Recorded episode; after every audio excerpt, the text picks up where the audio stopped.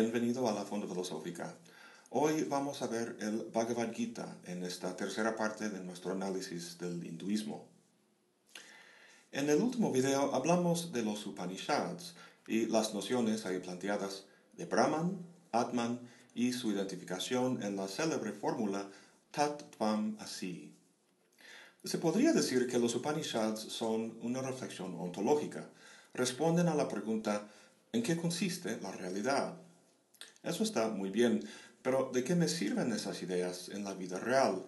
¿Cómo las empleo para transformar mi existencia? Estas preguntas más éticas o prácticas se responden en el Bhagavad Gita, el otro gran tesoro espiritual de la India antigua. De la misma manera que los Upanishads se encuentran en un texto más amplio, los Vedas, el Bhagavad Gita también forma parte de un texto más largo, mucho más largo. De hecho, del libro más largo jamás escrito. Me refiero a la Mahabharata, una épica clásica de la India. Se trata de la historia de dos familias dinásticas, los Pandava y los Kaurava, y el conflicto y drama que se dan entre ellas. Tras miles de páginas de pleitos y disensión, llega el clímax de la historia que consiste en una gran batalla entre los dos clanes.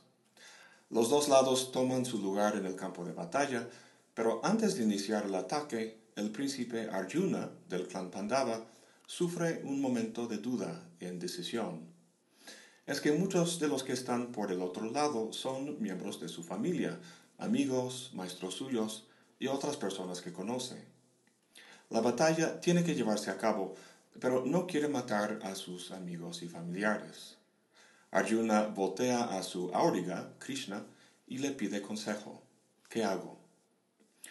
En este momento es como si el tiempo se parara los dos ejércitos se desvanecen y en los próximos 700 versos el lector escucha junto con Arjuna una instrucción sublime sobre la naturaleza del alma, su relación con lo divino, los diferentes niveles de la conciencia y la realidad, la constitución del mundo fenoménico, etc., culminando en una asombrosa experiencia mística en la que Krishna se revela como una encarnación de Vishnu, el Señor trascendente de la vida y la muerte.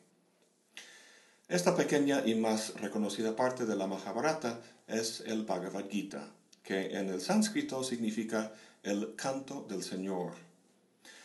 El campo de batalla en que se encuentran es un trasfondo perfecto para la discusión entre Krishna y Arjuna, porque el tema que tratan es la batalla dentro de uno mismo, la lucha por domar las múltiples fuerzas que nos constituyen para llegar a ser autónomo y libre. Aquí estamos en un escenario muy distinto del de los Upanishads, donde maestro y alumno hablan en la serena tranquilidad del bosque, lejos de la batalla de la vida. El Bhagavad Gita desmiente esta idea que tenemos de la filosofía oriental como misticismo total, donde hay que pasarla meditando para escapar del mundo. Pues no, este mismo mundo que te rodea es parte de la totalidad, parte de la realidad que es Brahman. Retirarse del mundo sería como extirpar el hígado o los pulmones de tu cuerpo. Hay que vivir la vida en el mundo. Es solo cuestión de saber cómo. La vida del ser humano puede vivirse de muchas formas. Son múltiples las opciones de actuar, por lo que todo hombre en algún momento se enfrenta con esta pregunta de Arjuna. ¿Qué hago? ¿Cómo debo vivir? En Occidente hoy en día, la mayoría se guían por una combinación del individualismo y el consumismo. La mercadotecnia nos vende deseos que hay que cumplir para ser felices. ¿Sientes dolor? Cómprate algo. Sin embargo, la felicidad para la mayoría parece, parece estar siempre por venir, justo a la vuelta de la esquina. Consigues algo y necesitas algo más. Si un extremo es dar rienda suelta a los deseos del ego, el otro extremo es renunciarlos, rechazar todo el entorno material del cuerpo en el que los placeres y el dolor se dan. Esta es la vía del ascetismo, nada popular hoy en día, pero de hecho es la vía que escogió un tal Siddhartha Gautama, mejor conocido como el Buda.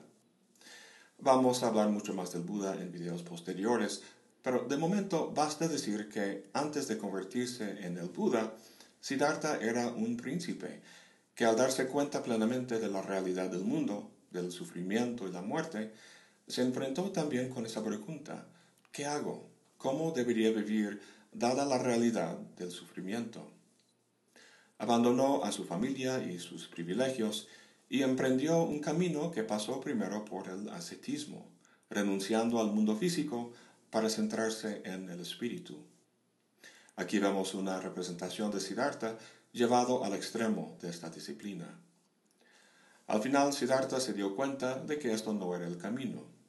Su respuesta, lo que conocemos hoy en día como el budismo, la veremos más adelante, pero de momento vamos a considerar las enseñanzas de Krishna en este gran libro del Bhagavad Gita. Nos ofrece una alternativa muy sabia entre los extremos de la castración del ascetismo y la indulgencia del consumismo. Bueno, volviendo a Arjuna, recuerda que está vacilando ante su cometido de proseguir la guerra entre estos dos clanes. El problema, como vimos, es que no quiere matar a sus familiares y amigos. Krishna, sin embargo, le dice que tiene que levantarse y destruir al enemigo, ya que es su Dharma. Dharma es el primero de varios conceptos filosóficos que veremos en el Bhagavad Gita. Viene de una raíz que significa apoyo o sustento, y en este texto significa una combinación de nuestras ideas de ley, orden, naturaleza y obligación. En términos generales, es el principio de orden que hace que todo sea una totalidad armoniosa. El siguiente cuento lo ilustra muy bien. Un sabio estaba sentado al lado de un río y vio un alacrán que se había caído en el agua. Lo rescata, sacándolo del agua con su mano, pero el alacrán lo pica. Tiempo después ve que el mismo alacrán cae nuevamente en el agua. Otra vez lo saca y otra vez el alacrán lo pica. Alguien por ahí que había visto todo esto le dice al sabio, oiga, ¿por qué sigue, sigue haciendo todo eso? El alacrán solo va a seguir picándolo. El sabio respondió, por supuesto, es el dharma del alacrán picar, pero es el dharma del ser humano salvar. Aquí podemos leer dharma como naturaleza, es la naturaleza del ser humano salvar. El dharma entonces se refiere al orden esencial de las cosas, a la ley que rige el cosmos. Todo lo que se encuentra en el mundo, tanto el mundo físico como el mundo humano, tiene su lugar, su papel que tiene que ejercer. Al cumplir su papel, cada parte contribuye a la armonía de la totalidad. El Dharma en este sentido es muy parecido a la noción de justicia en Platón. Para él, la justicia consiste en cada miembro jugando su debido papel, al igual que la salud consiste en cada parte del cuerpo cumpliendo su naturaleza particular para que la totalidad funcione. Volviendo a Ryuna, su dharma es ser príncipe, un guerrero o líder de su clan.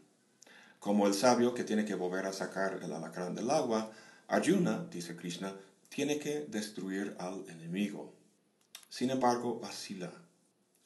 ¿Por qué es problemático eso, su vacilación? Para nosotros pareciera que Arjuna está actuando de forma moral. En vez de dejarse llevar por los instintos o la pasión, toma un momento y piensa, sopesa las alternativas. Para nosotros, rodeados de tanta violencia hoy en día, tanto por el Estado como por el crimen organizado y el narco, nos resulta loable que Arjuna, como el propio Mahatma Gandhi, quisiera optar por un camino no violento. A muchos les hace ruido que Krishna aconseje la destrucción y la violencia, pero hay que tener en cuenta que nuestra moral se basa en una cosmovisión muy distinta a la de los hindúes. Para nosotros la historia es lineal, progresa hacia un fin, sea la tierra prometida, el cielo, la utopía, sea comunista o capitalista, en el que todo lo malo o negativo esté superado en un paraíso armonioso. Para los hindúes, la historia es cíclica. El propio Krishna es una encarnación del dios Vishnu, que junto con Brahma y Shiva son los dioses de la creación, la conservación y la destrucción. Para que haya vida, tiene que haber muerte. Para que haya bien, tiene que haber mal. Todos esos binomios contrarios entre los cuales nuestro moral dice que hay que escoger son, para el hindú, aspectos integrales de la única realidad divina, Brahman. No se puede tener el uno sin el otro. Esta idea la veremos más adelante en la noción del yin y el yang del taoísmo. Sigmund Freud, en su maravilloso libro El malestar de la cultura, habla del desarrollo de la cultura. Dice, este desarrollo se nos presenta como la lucha entre eros y muerte, instinto de vida, instinto de destrucción, tal como se lleva a cabo en la especie humana. Esta lucha es, en suma, el contenido esencial de la misma, y es este combate de los titanes el que nuestras nodrizas pretenden aplacar en su arrorro del cielo. Una de las citas más famosas al Bhagavad Gita la hizo Robert Oppenheimer, el padre de la bomba atómica, en una entrevista justo después de ver la primera prueba de la bomba.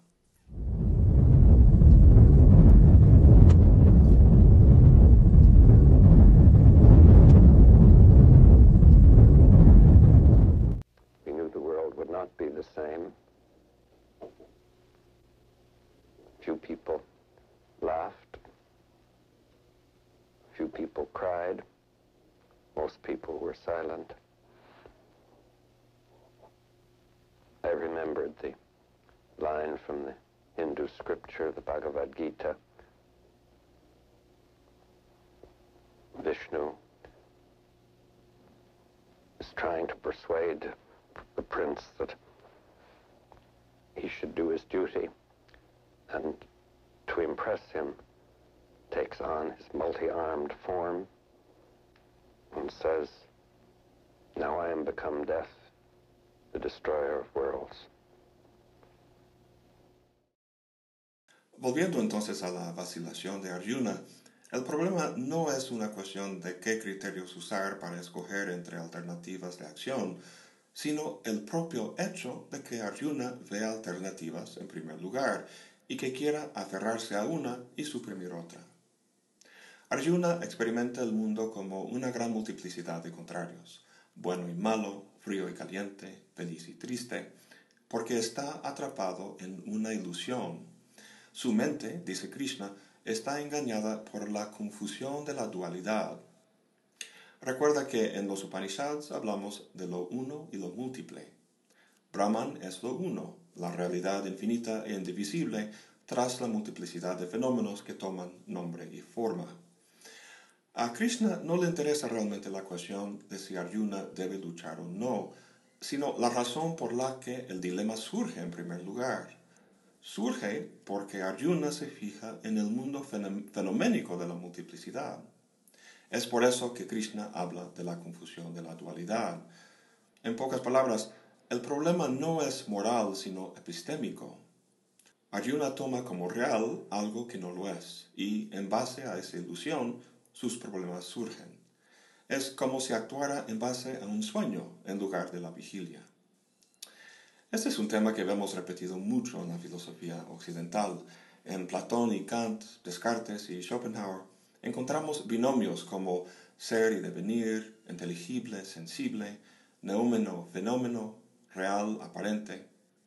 Quizá el ejemplo más famoso y claro de estas divisiones sea la alegoría de la caverna en la República de Platón.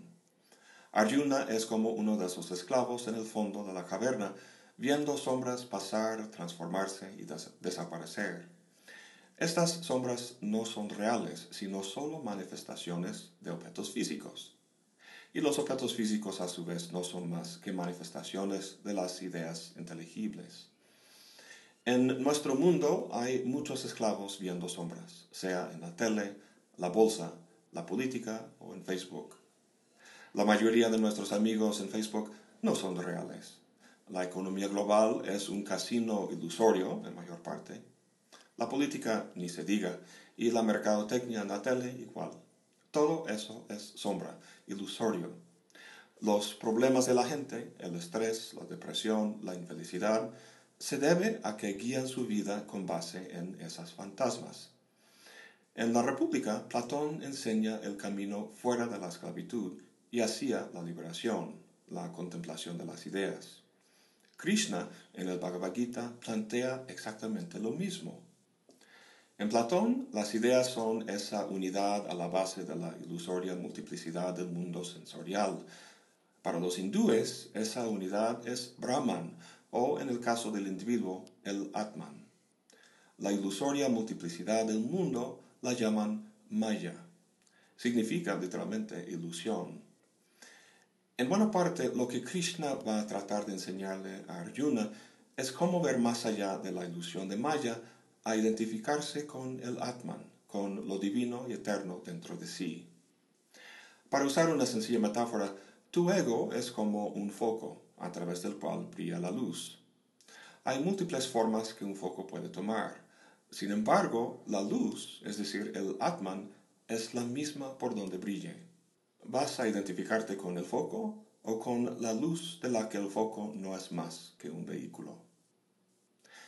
En el próximo video veremos más de cerca cómo funciona Maya, su relación con el karma y la disciplina o yoga que conduce a la liberación.